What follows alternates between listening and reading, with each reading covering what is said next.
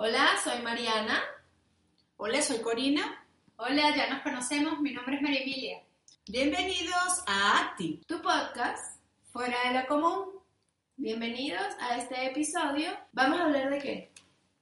Hoy vamos a hablarles de inteligencia artificial. Inteligencia artificial. Eso me suena a Robocop. bueno, sí. Bueno, es que todo el mundo tiene el, concepto que inteligencia artificial está yo lo tenía hasta que Corina me explicó. Eh, que inteligencia artificial está vinculado con el hecho de que venga un robot y te limpie la casa y te resuelva la vida y que el robot piense como tú, articule y todo eso. Lo que pasa es que la mayoría tenemos el concepto que nos han vendido las películas. Esa es la, la realidad. Entonces no vemos la inteligencia artificial que hay en todas las cosas que utilizamos a diario, sino que todo el mundo está esperando eso, un robot tipo humanoide que va a demostrarnos que es más inteligente que nosotros. Y fíjense que la inteligencia, inteligencia artificial viene de la configuración, ¿verdad?, de algoritmos que van relacionados directamente con las funciones humanas, que tienen que ver neurológicas, tienen que ver con la parte cognitiva y, con, y entre comillas con algunas cosas emocionales. Entonces, en función a eso es que vienen todas esas combinaciones y se, y se, con, se hace el conglomerado de la inteligencia artificial. O sea, en otras palabras, de alguna manera, es que vaya pensando como el ser humano. Esa es la idea. Esa es la idea. Esa es la idea. O sea, es un algoritmo. Un, algoritmo. ah, ok. Es un algoritmo. O sea, que es una programación. Ajá, es una programación que puede recibir un celular, que puede recibir una aplicación, que puede recibir un, hardware. Y esto hace que tenga respuestas eh, vinculadas con lo que sería el razonamiento y la lógica humana. Ah. Entonces, según lo que le digo... eso uno agarra el teléfono y dice, oh, chilis. Exacto. Así es. Entonces, eso, los asistentes como Siri, como Alexa, Google, tiene, pero no, no, no tiene nombre que yo sepa. No, sí, el de Google, el de Google es Alexa. y el de Microsoft tiene un nombre todo raro Yo no sé, yo ah, le doy el micrófono y le pido que me busque, pero no me sé el nombre de la liga. Ese, ese hecho de, de, buscar y que esta tenga la respuesta para ti, eso es inteligencia artificial. ¿Y dónde más hemos visto inteligencia artificial? Fíjense, recientemente con este tema que hemos estado pensando cómo conversarlo o de qué manera abordarlo. Yo estuve frente a una máquina para cancelar el boleto de un parqueadero, un estacionamiento, y me preguntó eh, que, cómo va a cancelar, en efectivo o en, monedas, perdón, en monedas o billetes, y te indicaba con lucecitas frente a esa máquina donde ibas a introducir las monedas o los billetes, introducías y te daba respuestas. Es como que si estuvieses interactuando con una persona en una taquilla en el momento de cancelar. Entonces, allí hay inteligencia artificial. Claro. ¿Sabes dónde también hay inteligencia artificial? En esas máquinas en el café. Ay, perdón, no debía decir el nombre. Pero las máquinas de café en las máquinas de café instantáneo. Cualquiera. De café, paga. Eh, pero el COI es que justamente de estas máquinas tú pagas, escoges el café, el, eh, obviamente por dentro hay un proceso donde una programación está que es la leche eh, después hasta qué nivel el café o el, o el chocolate todo eso y tú mismo retiras el café pero pagas y todos dentro de la misma máquina. Así es. Y es no hay interacción con, con ninguna persona. Pero fíjense, no necesitas una persona. No necesitas una persona y, y, es una persona que no habla. De alguna manera.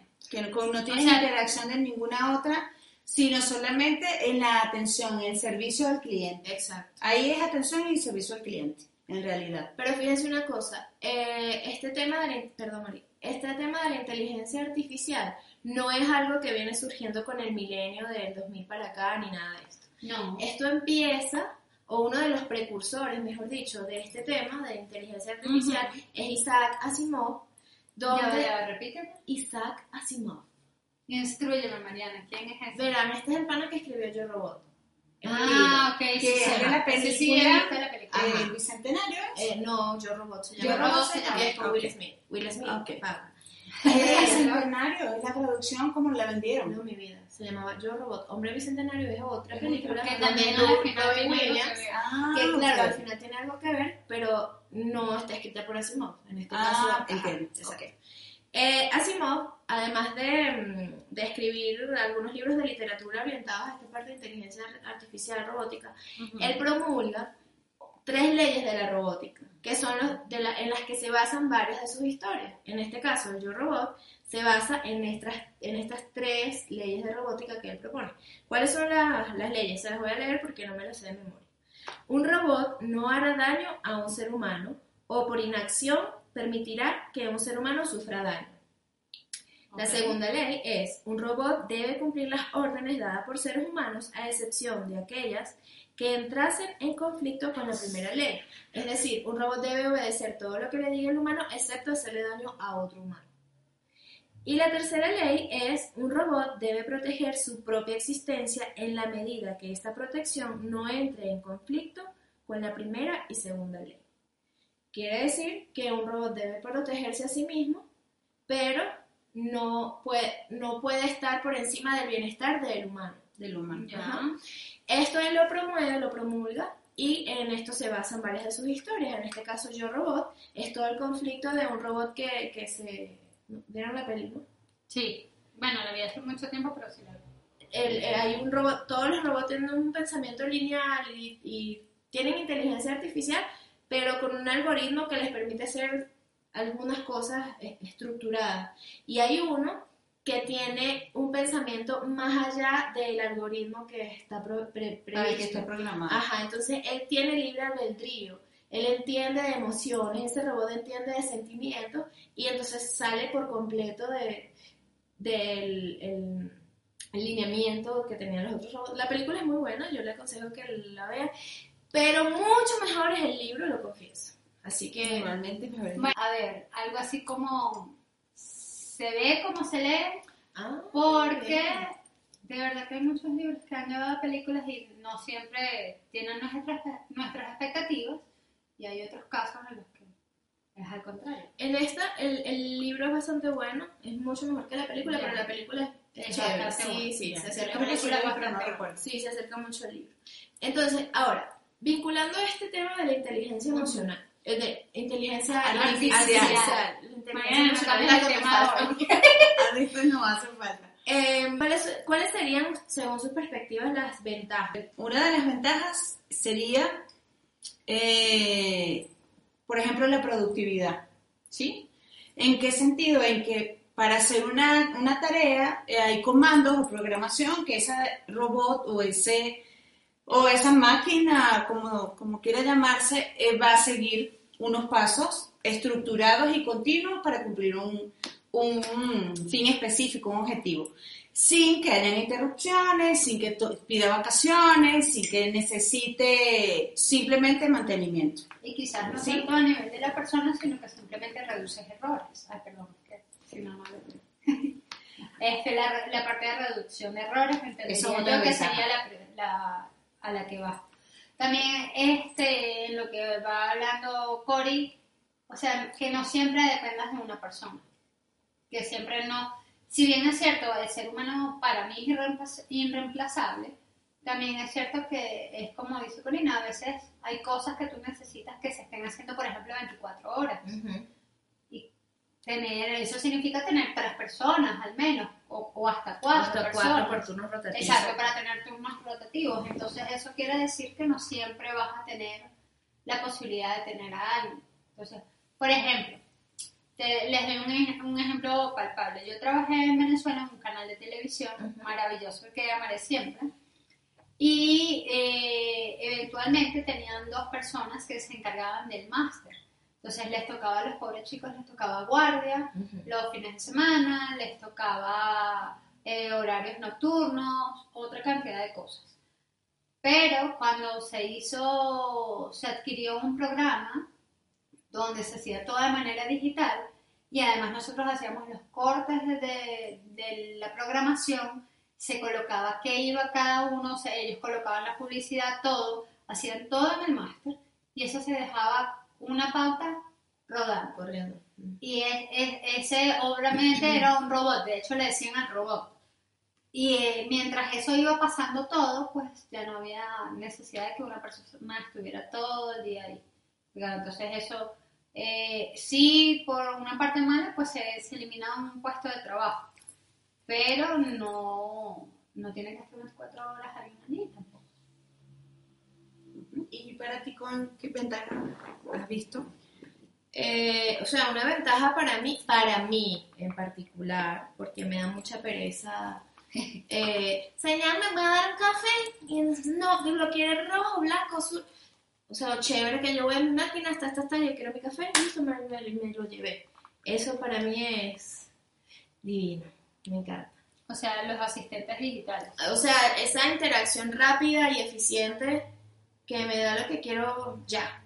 La disponibilidad. Ajá, y no tengo señor, ¿será que usted tiene, ay, qué lindo señor, amaneció hoy, ¿me puede dar un café? Y entonces te pregunto, ajá, ¿lo quiere con azúcar, sin azúcar, con vainilla, sin vainilla, con espuma, sin espuma? Entonces yo, ¿qué punto? que no es Punto, punto, punto, punto, punto, escojo, ya me dieron mi café. Eso, eso para mí vale. Pero fíjense, que por ejemplo, si una máquina de esas, hablando un poco de ahora de una desventaja, eh, se descontrola, ¿verdad? Pierde su configuración, ya no funciona. Mientras que el ser humano busca la forma de resolver la situación que se presenta. Porque como dijimos anteriormente, están parametrizados o programados, configurados para cumplir actividades y estructuras específicas. Mientras que el ser humano no. El ser humano justamente es todo lo contrario si tiene estructuras, tiene parámetros y tiene una programación de actividades y planificación. Pero sin embargo, siempre puede improvisar y siempre puede resolver en algunas situaciones. Y eso es importante porque una de las, de las desventajas entonces de, de la inteligencia artificial, sería la vinculada a resolver imprevistos. ¿Por qué? Porque nosotros tenemos un criterio como humanos y entonces podemos usar este criterio eh, llámese libre albedrío, eh, sentido común, lo que sea, para resolver algo que no nos esperábamos. Y además de eso, resolver algo, estaría entonces el tema de la mejora, de la experiencia.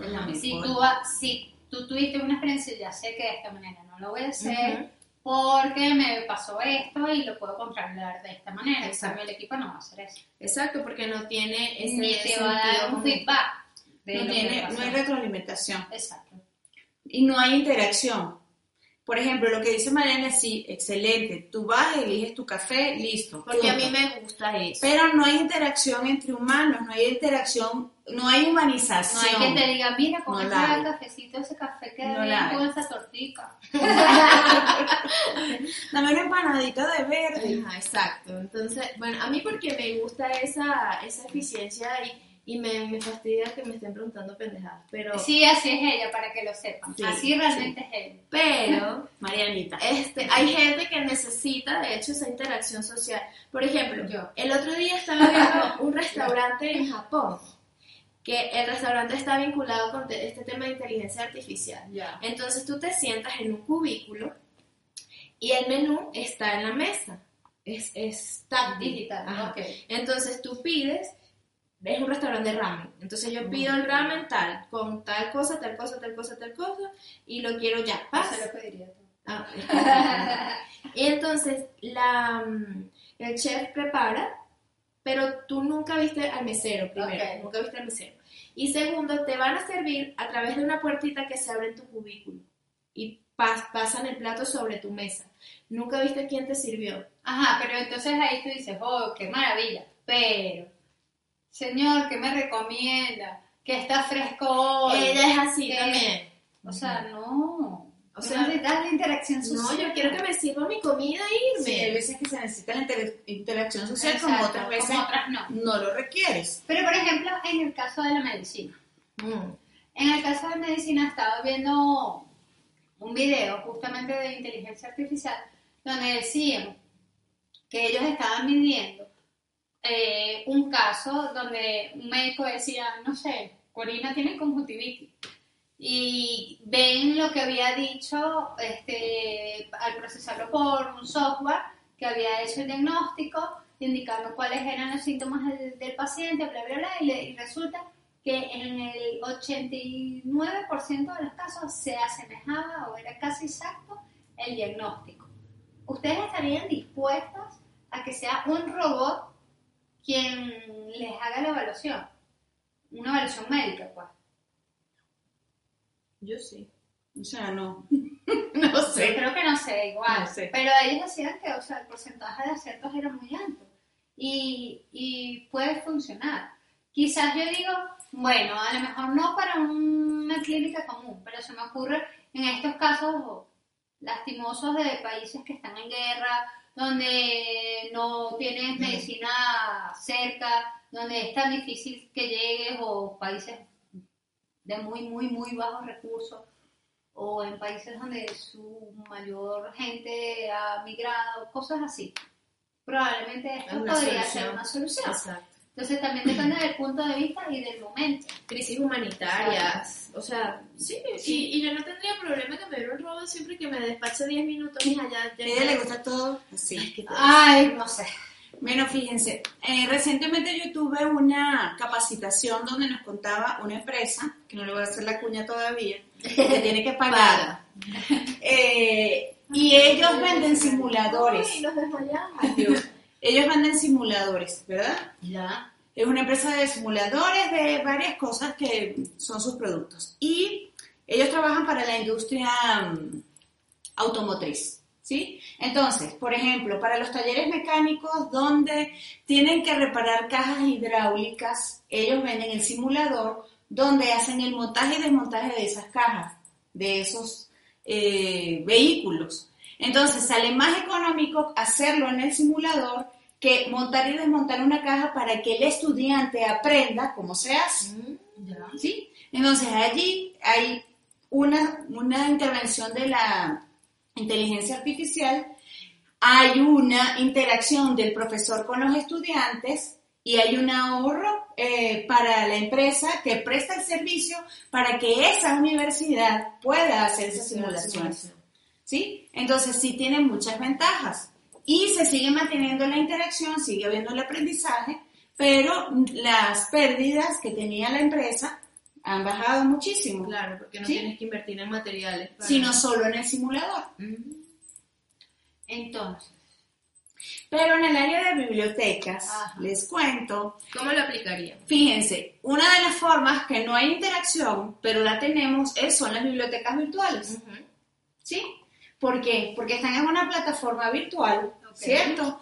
En una nube donde reposan, donde está el repositorio, que son nuestras estanterías de la biblioteca física, donde va el estudiante, entra por internet, se loguea a cualquiera de las bases o bibliotecas virtuales a la que quiera acceder, y allí no tiene que preguntarle a la bibliotecaria, ¿dónde consigo el librito de la tapa roja? No, sino que va directamente ahí. Lo tiene que saber. Si tiene que saber, por lo menos, cómo se llama el autor, si va con Z, con X, con Y. O el título. O el título, algo. O la, el área de conocimiento de su materia. Por el área de conocimiento. Entonces ahí va y destina, pincha aquí, pincha allá, se descarga su libro y jamás interactúa con nadie. Allí también hay inteligencia artificial. Entonces, Mariana, ¿ves que si hay inteligencia artificial no conocer un robot? Sí, ya entendí, lo entendí. Me costó, pero lo entendí.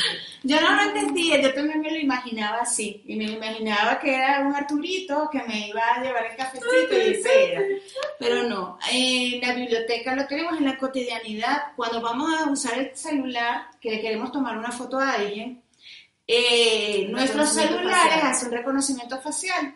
Eso es inteligencia artificial, porque el reconocimiento facial lo hago yo cuando miro a las personas y digo, wow, yo conozco a fulano, yo lo he visto en algún lado. Eso me pasa con regularidad. Mariana necesita uno de esos. O sea, yo tengo reconocimiento facial, pero mi base de datos está vacía. A ella se le quemó ese, ese chip.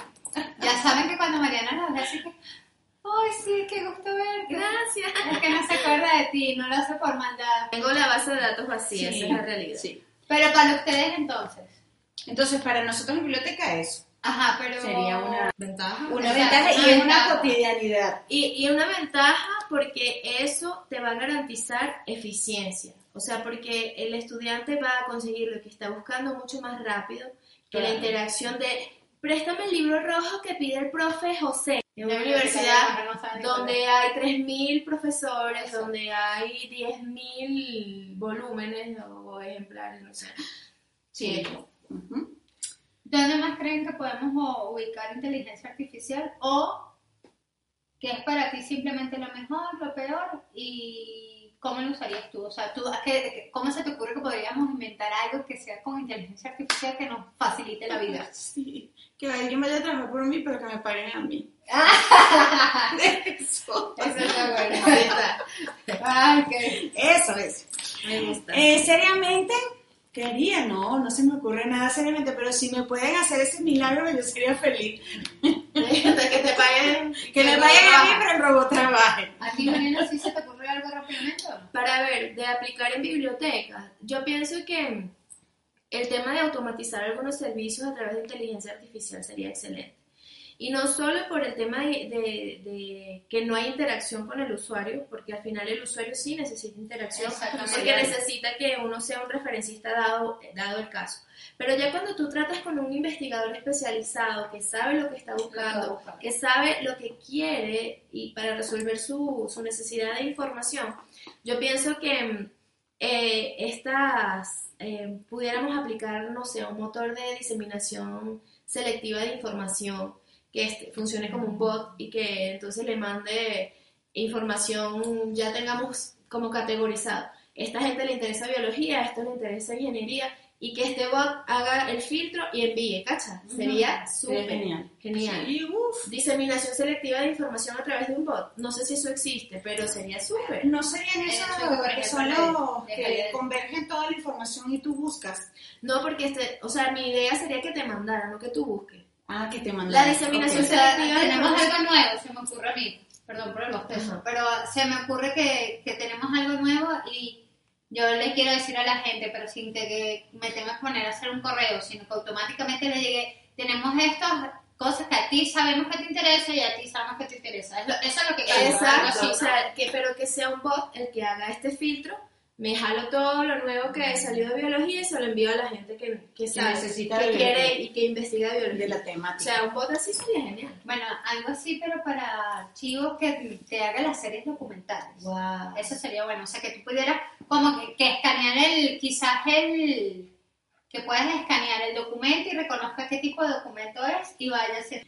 Con respecto a las ventajas que pueden ofrecernos la la inteligencia artificial, te iba a decir otra cosa, pero... Bueno, si, inteligencia emocional. Si dije inteligencia emocional, ¿qué más Ok, entonces, cuando hablamos de lo de inteligencia artificial, una de las ventajas es, por ejemplo, que están utilizando desde el 2018 eh, los drones para hacer reforestaciones. Entonces, para ese tipo de cosas, yo consideraría que es una enorme ventaja porque en España, de hecho, ya hicieron una reforestación en el año 2018 eh, de un parque de más, y sembraron más de 100.000 semillas para, eh, para producción de árboles. En cinco horas. En cinco horas. 100.000 semillas en cinco horas. Imagínense lo que pudieran hacer en todos estos sitios donde han ocurrido estos desastres ambientales. En Australia, en, Australia, en Brasil. Entonces, sí es una gran ventaja en, esa, en ese aspecto. Ahora, porque ni el ser, perdón, porque ni el ser humano va a lograr en cinco horas todo. En cinco horas, no. Jamás. además, el, el, el, gasto en recursos, en, en talento humano, en, la disposición. en maquinaria, en, maquinaria, en abonar. En llegar allá. o sea, el, Por ejemplo, yo me imagino que ahorita en esta Australia es imposible todavía entrar a muchas de esas cosas. Entonces, me imagino que sería una opción. Una gran opción. Ahora, hay una serie de desventajas vinculadas con, la inteligencia artificial. Algunas desventajas yo creo que vienen desde el desconocimiento y el miedo que, la gente siente, la resistencia a esta, a esta opción.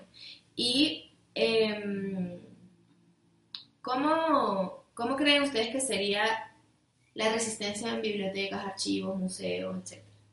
Uy, estoy segura que habría una resistencia desde el punto de, del recurso humano. Claro, muy grande en el sentido de que eh, aunque esto sea una herramienta de trabajo, mucha gente va a pensar que se va a ver sustituida al 100%, que yo no lo creo, pero pensaría que es así. Y de hecho, otra forma sencilla que existe, este, que todas las, bibliotecas no tengan acceso a eso, pero está esto de que pasas el, código de barras y te, te puede decir de una vez dónde va a ir ubicado el libro, porque ya otras 500 bibliotecas han hecho la clasificación de ese libro. Entonces, cosas como esas podrían facilitar el trabajo y probablemente necesites menos personal. Porque además una realidad en bibliotecas y archivos común es que nunca tenemos el dinero suficiente para ejecutar proyectos, ni para ejecutar la cantidad de procesos técnicos que necesitamos. Pero entonces ahí yo creo que sería más, exacto, más el temor a, yo quedarme sin lo que he hecho siempre y la resistencia a aprender otra cosa que yo podría hacer. Porque, por ejemplo, supongan que eh, en un supuesto negado, yo no creo que suceda, el referencista queda, queda obsoleto. El referencista no creo que nunca pueda ser sustituido. Exactamente, pero bueno, supongamos en el mundo de las suposiciones. Yo vivo con, con Will Smith en Yo Robótica. Entonces, el referencista es sustituido por un robot que te dice, aquí está el área tal de conocimiento, el área tal de conocimiento, el área tal de conocimiento. ¿Qué pasa? Ese robot, ¿cómo va a saber cuáles son las áreas de conocimiento y cómo va a localizar estos recursos? Por la descripción que el humano haría. Entonces, eso pasaría con obras de arte, esto pasaría porque es la percepción, exacto, es la percepción humana la que va a alimentar esa data que el robot va a utilizar para discernir en cuál área del conocimiento te voy a recomendar en base a lo que tú quieras. En el supuesto que el referencista quedara sustituido. Entonces, ¿qué tendríamos que hacer? Aprender a hacer nuevas cosas.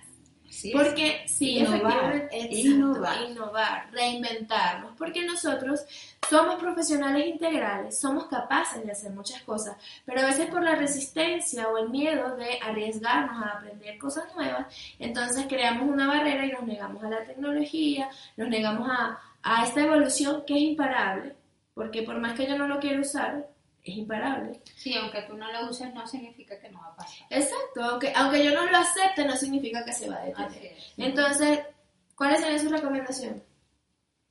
Prepararnos, capacitarnos, innovar, ir más allá de lo que hacemos a día a día. Para Empezar a investigar qué hay de inteligencia artificial para ver qué podemos aplicar en nuestras áreas de conocimiento. Aprovechemos la tecnología que está disponible para ayudarnos y no tengamos miedo a aprender a usarla.